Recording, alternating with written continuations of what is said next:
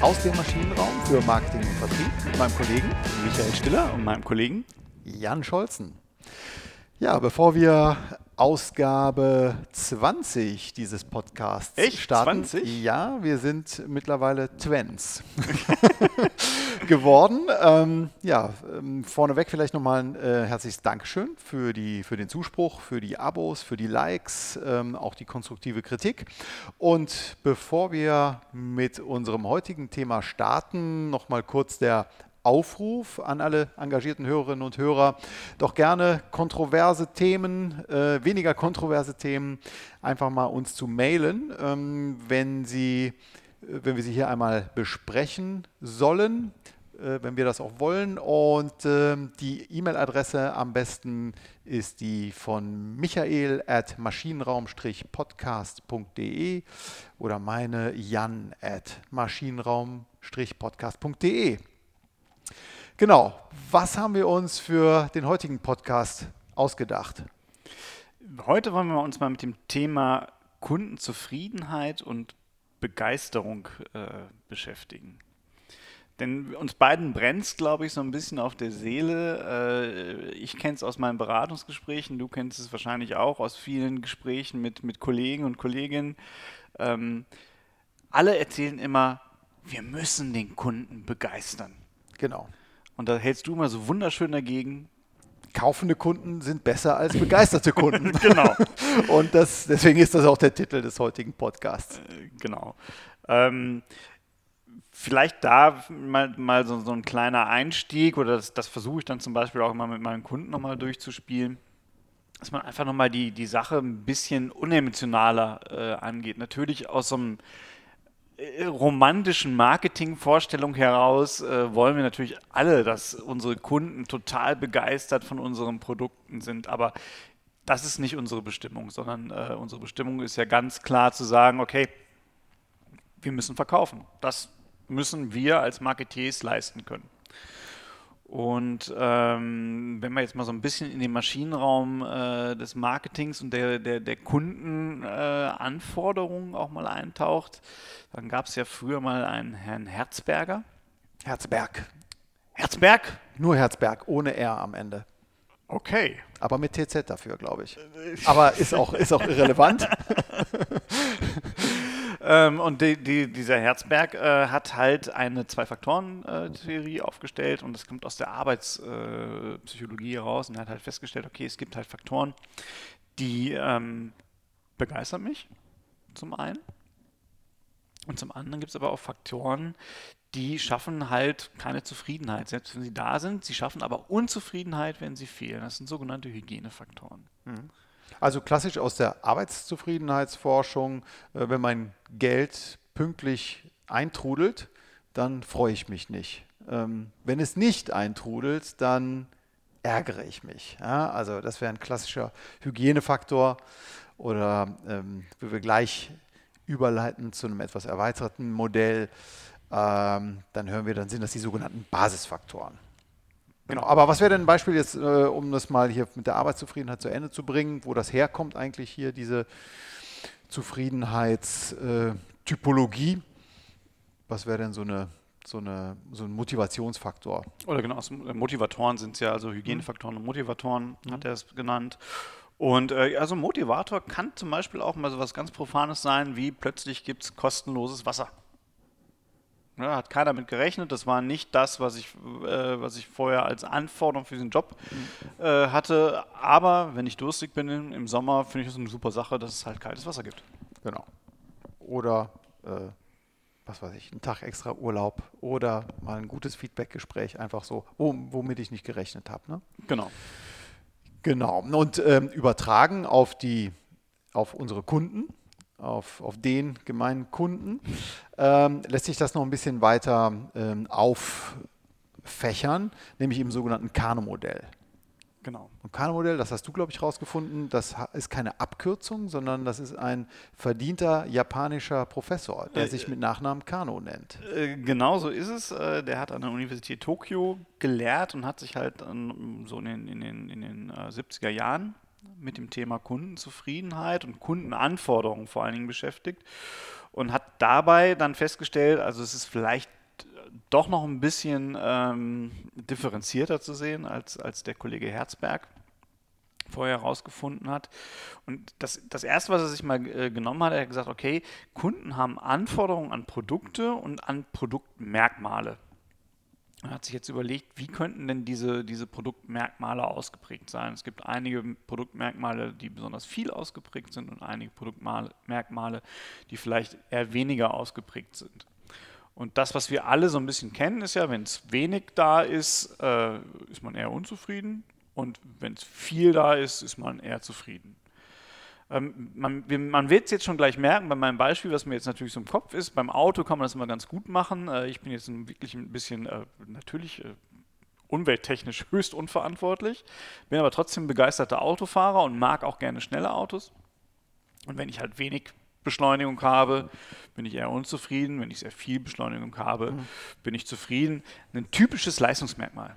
Okay, also das kann in deinem Fall negativ äh, wirken, wenn du äh, nur die vollen 51 PS ausfahren kannst und eben nicht die äh, 250 PS.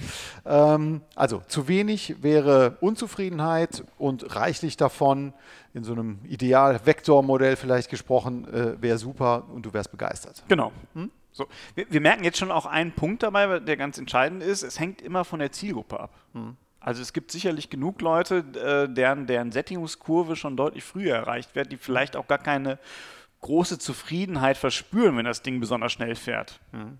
Ne? Ja. So, so ein Punkt. Ähm, das bringt einen dann auch relativ schnell zu so Basismerkmalen. Also Basismerkmale sind Merkmale, die führen zwar zu Unzufriedenheit, wenn ähm, sie nicht vorhanden sind, aber nicht zu Zufriedenheit, wenn sie da sind.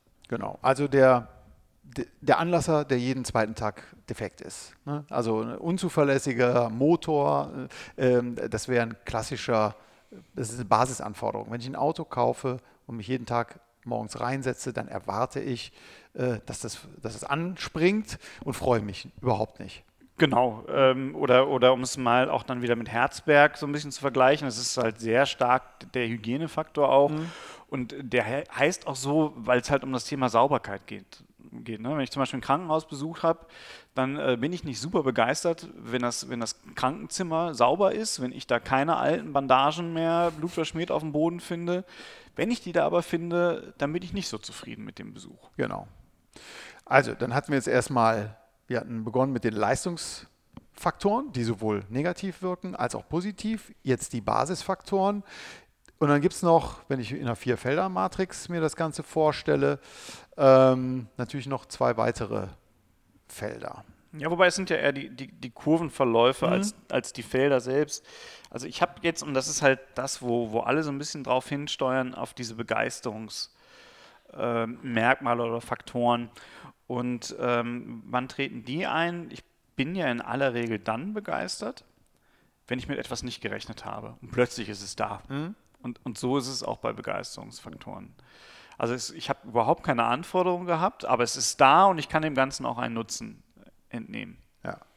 Beim Auto vielleicht der, der Abstandswarner ähm, ist vielleicht jetzt auch schon mittlerweile überall serienmäßig drin, aber bestimmte Funktionalitäten, die man bisher so noch nicht kannte. Äh, die Heckklappe, die ich jetzt mit dem Fuß aufmachen kann. Genau. Das wäre nie im Leben eine Anforderung, die ich formuliert habe. Aber als ich dann mit der Kiste Bier äh, vorm Kofferraum stand und, und den Fuß drunter gehalten habe, war ich echt happy. Das hat mich schon begeistert. Da ist es wieder das Bier, das verfolgt uns hier durch diesen gesamten Podcast.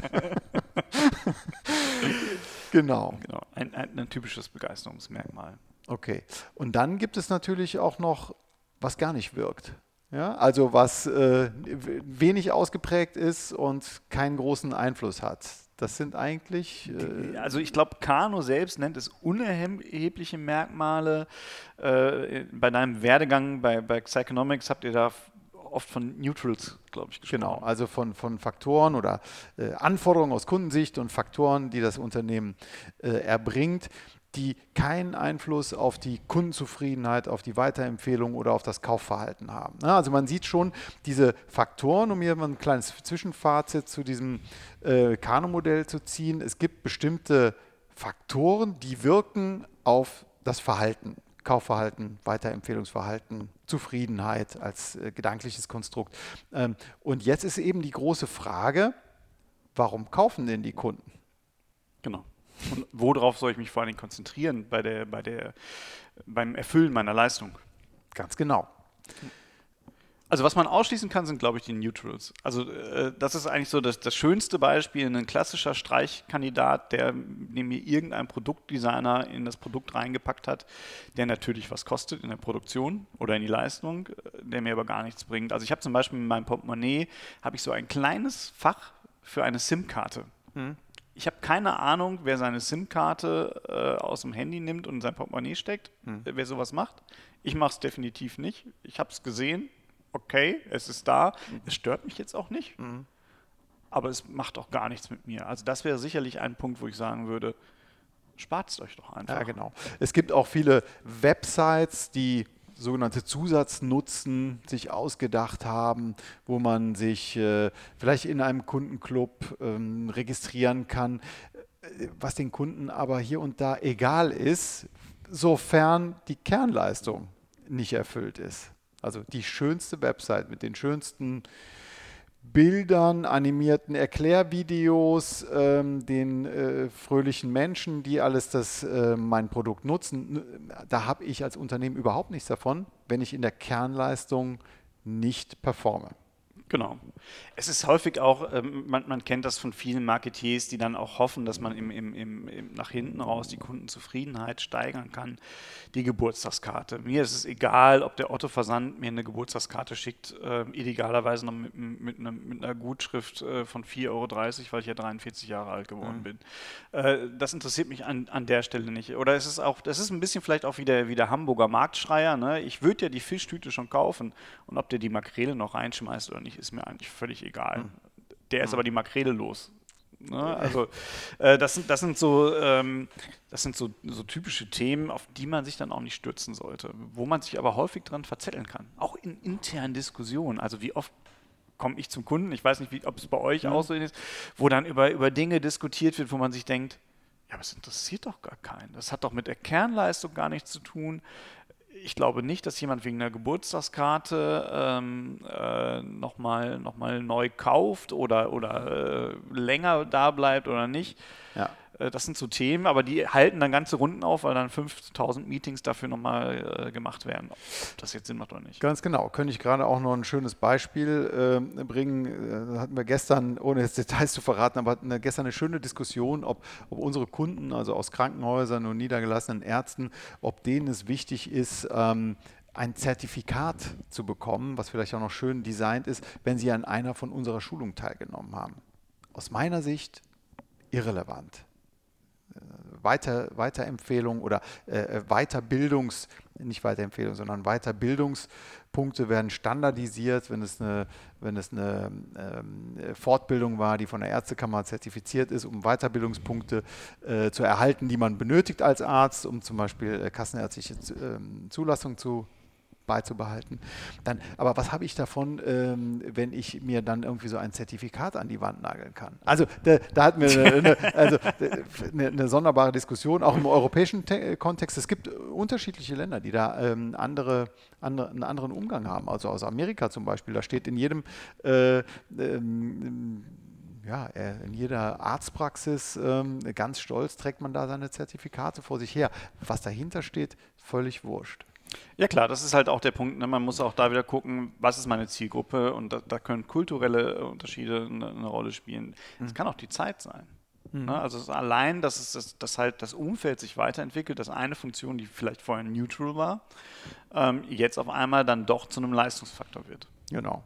Und ich komme jetzt nochmal ganz zum Anfang ähm, die, dieses Podcasts, wo wir uns überlegt haben, ja, ähm, warum ist dieses Thema uns wichtig? Ja, also diese Einteilung in Basisfaktoren, in Leistungsfaktoren, in Begeisterungsfaktoren und in eben un, äh, unerhebliche Merkmale. Ähm, und da muss man schauen, warum kaufen denn die Kunden? Und jetzt, um nochmal wirklich einen ganz spröden Satz hier loszuwerden, ähm, den ich aus äh, irgendeinem Lehrbuch mir äh, mich habe inspirieren lassen. Warum kaufen Kunden? Und hier dieses Lehrbuch sagt, Kunden kaufen, weil der subjektive Gewinn, also der Nutzen, den ich aus der gekauften Problemlösung ziehe, der ist größer als der subjektiv wahrgenommene Verlust des Zahlungsbetrags. Äh, warum sage ich das hier? Es ist, glaube ich, sehr disziplinierend für jedes Unternehmen, für jeden Verkäufer, für jeden Marketier zu schauen, warum kauft der Kunde? Ganz bestimmt nicht wegen der Kundenzeitschrift, ganz bestimmt nicht wegen des Kundenclubs, ganz bestimmt nicht wegen irgendwelcher Weihnachtskarten oder Giveaways. Also unser Punkt ist und unser Credo, nicht aus der Ruhe bringen lassen und nicht ablenken lassen. Ja. Häufig ist es auch so, dass ähm, zumindest merke ich das, dass es halt auch dann, wenn wir jetzt mal zu den Basismerkmalen oder den Hygienefaktoren äh, übergehen, ähm, dass der Kunde merkt, okay, ich habe hinten raus eine Unzufriedenheit und ähm, weil ich diese Basismerkmale einfach nicht abbilden kann, ich kriege da mein, mein, mein Leistungsversprechen nicht in die, in, die, in die Realität umgesetzt. Und die Reaktion ist jetzt nicht zu sagen, okay, das lass uns mal alles auf konzentrieren, dass wir das hinbekommen, sondern die Reaktion ist, dann schaffen wir Begeisterungsfaktoren. Weil dann ist die Rechnung zwar immer falsch, aber der Kunde freut sich total, dass er jedes Mal einen Aufkleber bekommt. Mhm. Ne, also da, da, bin ich immer sehr skeptisch mit dabei. Oder ein anderer Effekt, der häufig eintritt, der Kunde hat dann auf einmal es hinbekommen. Also wir haben das Beispiel schon mal in einem der letzten Podcasts gehabt. Ich habe es auf einmal geschafft, mit meinem Betriebsrat die Öffnungszeiten meines mhm. Kundencenters äh, nicht nur bis 12.30 Uhr äh, laufen zu lassen, sondern bis 17.30 Uhr. Und jetzt freue ich mich so darüber, dass ich dieses Basismerkmal, weil ich glaube, das ist es im Wesentlichen. Also ich verspreche dem Kunden ja nur, wenn wir Mist bauen, dann kannst du jetzt auch zu uns kommen. Mhm. Für mich ein ganz klassisches Basismerkmal. Ja. Ähm, ich verspreche ihm das jetzt aber, und zwar in der Verkaufssituation. In der Verkaufssituation als Lockung, also wenn ich einen Neukunden akquirieren will, mit einem Hygienefaktor zu kommen, halte ich für grundsätzlich falsch. Mhm. Den würdest du voraussetzen oder wie würdest du es äh, vor? Also den, den setzt du einfach voraus oder? Äh den setze ich voraus. Ich kann zwar noch sagen, ich halte das auch ein, aber im Kern meiner Botschaft sollte nicht stehen und wir halten unser Leistungsversprechen ein. Das kann nur dann funktionieren, wenn generell in der gesamten Produktkategorie eigentlich ein extrem schlechtes Image bezüglich dieses Leistungsversprechens ist. Genau. Also eine Fluggesellschaft, die sollte nicht damit äh, werben, dass sie äh, nicht abstürzt. Genau. Ja? Das ist äh, wäre wär keine gute Sache. Wäre keine gute Sache. Ein Stromversorger sollte nicht damit werben, dass es keine Stromausfälle gibt. Genau. Das, in Italien ist das anders. Mhm. Also wenn ich viele Stromausfälle habe, dann, dann sieht das anders aus. Und ich sag mal, wenn jetzt reihenweise die Flugzeuge vom Himmel stoßen würden, dann wäre es sicherlich ein Verkaufsargument zu sagen, mhm. hey, mit uns überleben sie wahrscheinlich genau. vielleicht. Ein, ein, ganz aktuelles Beispiel, ähm, eine, eine, junge Bank äh, aus Deutschland, N26, relativ gehypt, weil es eine, ein Start-up war und äh, den ein oder anderen etablierten ähm, Marktteilnehmer da äh, doch geärgert hat. Ähm, die hatten, haben sie immer noch, eine relativ äh, fancy Seite. Sie haben so eine schwarze Karte aus Metall, eine schwarze Metallkreditkarte, also alles so Begeisterungsfaktoren, hatten aber ähm, Schwierigkeiten, weil einige Konten gehackt wurden und ähm, die Beschwerde-Hotline bzw. die Rückmeldungen, die die N26-Kunden an diese Hotline und an, diese, ähm, an das Unternehmen, an die Bank hatten, die äh, wurden nicht zügig beantwortet. Und das ist natürlich katastrophal, ähm, bis hin zum Einschalten eben der, der, der, äh, der BaFin, wenn sich hier ähm, diese grundlegenden Anforderungen, dass ich weiß, was mit meinem Geld geschieht, ob mein Konto gehackt wurde oder was auch immer, äh, das ist dann schwierig, wenn ich keinen Gegenüber habe, bei dem ich mein Problem, Problem äh, loswerden kann. Mhm. Na? Also schwierig, schwierig das kommt dann auch immer natürlich noch eine andere Rolle. Ich muss mir halt immer überlegen, was ist denn mein Produkt eigentlich? Also ich sag mal, wenn ich in einem Dauerschuldverhältnis stehe oder einen permanenten Wiederkauf habe, wie beim Abo, was ja auch ein Dauerschuldverhältnis mhm. ist, da ist, glaube ich, wirklich, es, da sollte erstmal alle, alle Konzentration drauf sein, diese Basismerkmale zu erfüllen, genau. damit keine Unzufriedenheit aufkommt. Weil der Wechsel ist auch immer ein kognitiver Aufwand für den Kunden. Das möchte eigentlich keiner machen. Das machen Leute nur, wenn sie glauben, woanders besser hm. was zu, zu. Genau.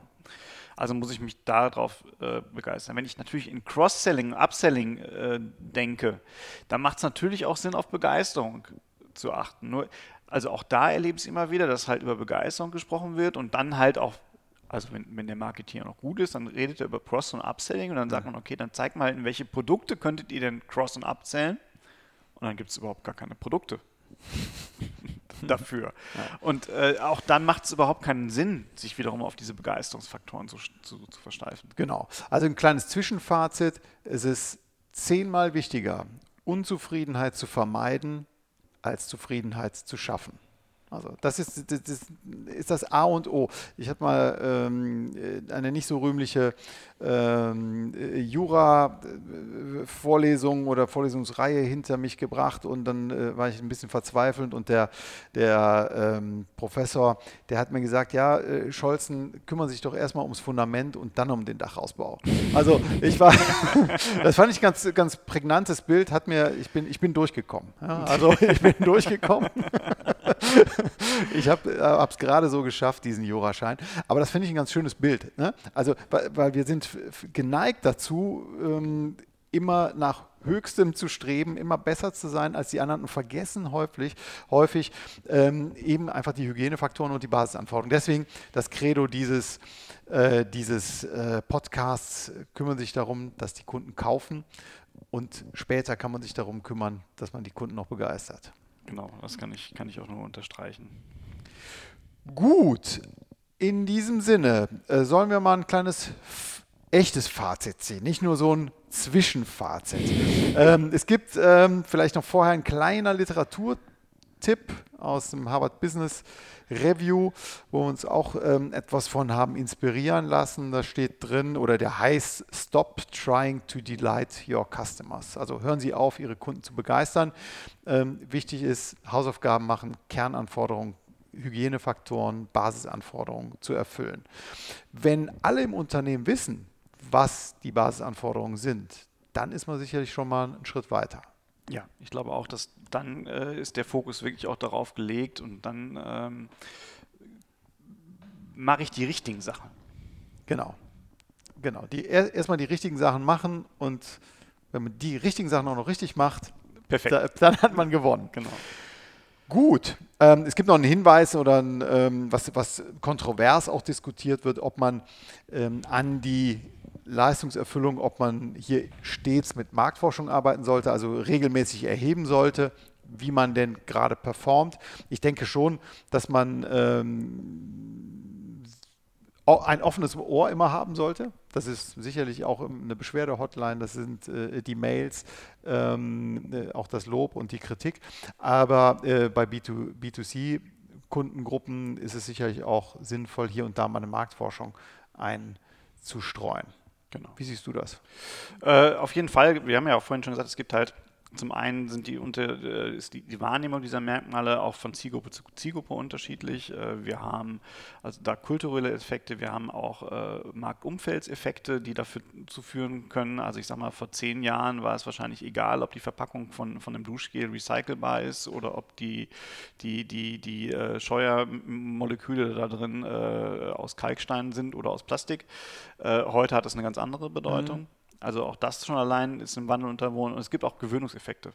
Also wenn ich, ich kann halt, wenn ich meine, meinen Kunden immer wieder die gleichen Begeisterungsmerkmale präsentiere, die gleichen Begeisterungsfaktoren einbaue, dann wird es irgendwann wird's erwartet, dass es da genau. ist. Beispiel bei Air Berlin, als es sie noch gab, die verteilten äh, Schokoladenherzen. Begeisterungsfaktor, hat jeder gerne mitgenommen das Unternehmen gibt es trotzdem leider nicht mehr. aber, wegen ähm, den Herzen wahrscheinlich. Nein, nicht wegen der Herzen. Nicht wegen der Herzen. Ähm, das, aber, das, das, diskutieren wir dann im nächsten Podcast, warum Air Berlin wegen der Schokoherzen pleite gegangen ist. Nein, okay, wir, wir schweifen ab, aber nochmal in der Zusammenfassung, die richtigen Prioritäten setzen, hört sich banal an, aber Basisfaktoren vor Begeisterungsfaktoren. Genau. Basis, vielleicht gehen wir das auch nochmal ganz kurz durch. Basisfaktoren ähm, schaffen nur Unzufriedenheit, wenn sie nicht da sind, schaffen aber keine Zufriedenheit, wenn sie da sind.